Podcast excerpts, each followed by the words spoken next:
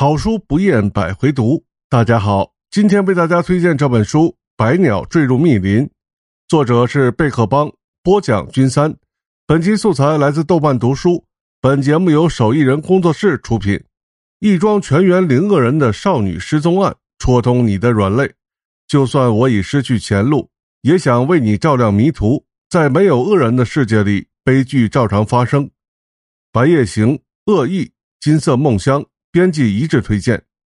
作者不满足于诡计与解谜，而是耐心地挖掘着我们自己生活的底色，书写我们勉力维系的人情，合力强撑的美满。视角锋利的同时，却有着温柔的触感。消失的孩子，原著作者悬疑黑马贝克邦全新长篇，豆瓣阅读九点四分。P.S. 实体版《百鸟坠入密林》以连载版为基础，精心优化案情，提升阅读体验。一本读到上瘾的咖啡因读物，你相信哪个答案，哪个答案就是真相。豆瓣读者，情理、事理、节奏、文字恰如其分的结合，结尾果然一拍惊堂木。小红书读者，忧郁的氛围感一直让我念念不忘。当你以为你看到了真相，却不知那真相是否真实。微博读者，逻辑合理，文笔细腻，主题深刻。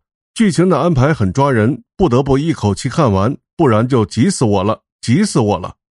编辑，我不停推演三种真相的可能性，连着两晚都没睡着觉。一个无限共鸣的类型故事，在他们的挣扎里，我仿佛看到了我自己。绝不会合群的孤独者，他们好心推我走上铺好的路，这份善意我理解，但不愿销售。不被家人理解的追梦人。请你们把我看成有独立思想的女儿，而不是家族的财产。不能遵从内心长大的孩子，爸爸妈妈暂时不考虑让我画画，他们只想知道我的成绩能不能提上去。被日常消磨的大人，他六十二岁了，这个年纪想要买支平时用不上的口红，是他发神经了。三个原生家庭点破中国式家庭的真相：有些家庭是靠爱维系。另一些家庭则靠惯性。故事简介：我正在参与一部旧案纪录片的拍摄，拍摄从头到尾都很可疑。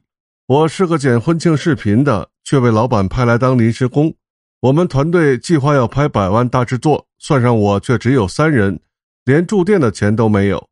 我们本要追踪一桩九年前少女失踪的旧案，却迎头撞上了更离奇的命案。我们似乎正离旧案越来越远。然而，失踪少女的物件赫然出现在新案中。沉睡了九个冬天的旧案，在第十个冬天来临前苏醒了。